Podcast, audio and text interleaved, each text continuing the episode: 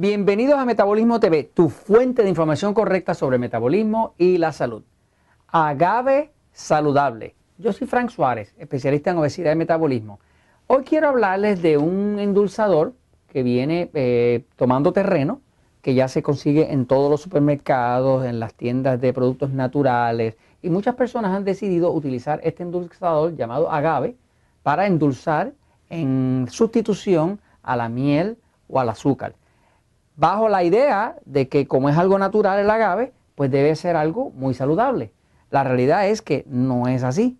Eh, en el libro Poder de Metabolismo usted habrá visto que estoy hablando de que hay que controlar el consumo de carbohidratos refinados y entre los carbohidratos refinados estoy incluyendo el famoso eh, jarabe de maíz de alta fructosa. En inglés se llama High Fructose Corn Syrup, o sea, con lo que endulzan la Coca-Cola, los refrescos como Seven Up, lo que endulzan muchas, muchos jugos de fruta, hoy en día que los venden con 10% jugo de fruta, el otro resto de, dulce que tiene lo viene del jarabe de maíz. Ok, ahora, el tema es el agave. Fíjense, el agave, aquí tiene por ejemplo una botella de agave. Vienen distintas marcas y lo va a ver en los supermercados y en los sitios de productos naturales. El agave es, una, eh, es un jarabe que se hace de la fructosa, que como si fuera la savia de la planta de agave. La planta de agave, eh, cuyo productor principal en el planeta entero es México. Nadie produce más agave que México. De hecho, el agave es la fuente principal que se utiliza para hacer el tequila y para hacer el otro licor que se llama mezcal, que se utiliza en México, ¿no? O sea, la cultura mexicana sería impensable si no tuviera tequila, ¿no? Este, pues la tequila se saca del agave. Se saca de la planta esta de agave, que se llama agave, o en algunos sitios le dicen planta pita, en otros sitios le dicen eh, mezcal, en otros sitios a esa planta le llaman, eh, eh, bueno, tiene otros nombres, ¿no? Pero el tema es que el, agave como tal se utiliza para endulzar y se usa para endulzar bajo la presunción de que es más saludable que la miel o el azúcar. Voy a la pizarra un momentito para explicarles algo sobre esto. Fíjense, miren.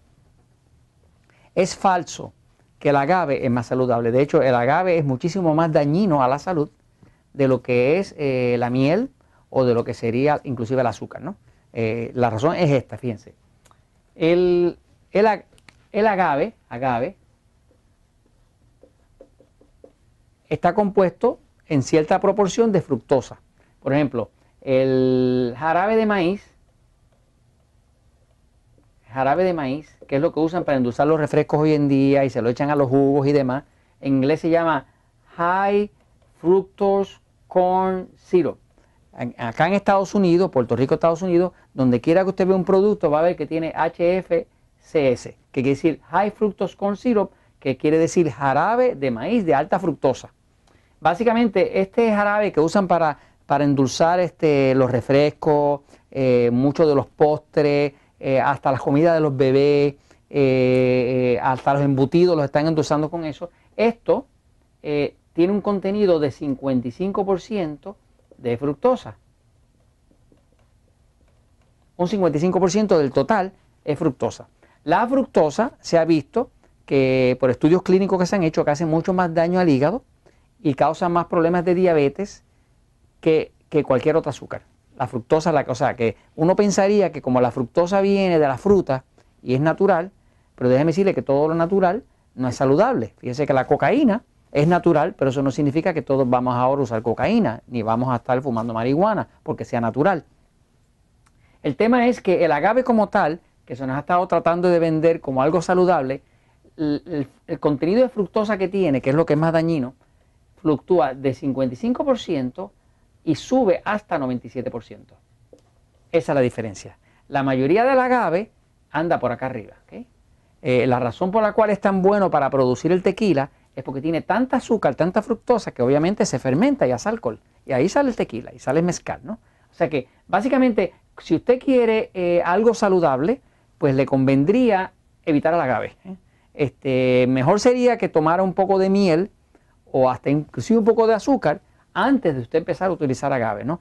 Hay una industria eh, que se ha convertido muy grande a nivel planetario vendiendo el sirope de agave, el jarabe de agave, ¿no? Pero Aquí en, Metabolismo TV estamos para decirle la verdad. Usted quiere evitar problemas, eh, quiere evitar que se le dañe el hígado, eh, evite el agave. Voy a pasar a otro episodio en el próximo donde voy a hablarles un poquitito del efecto de la fructosa sobre su hígado.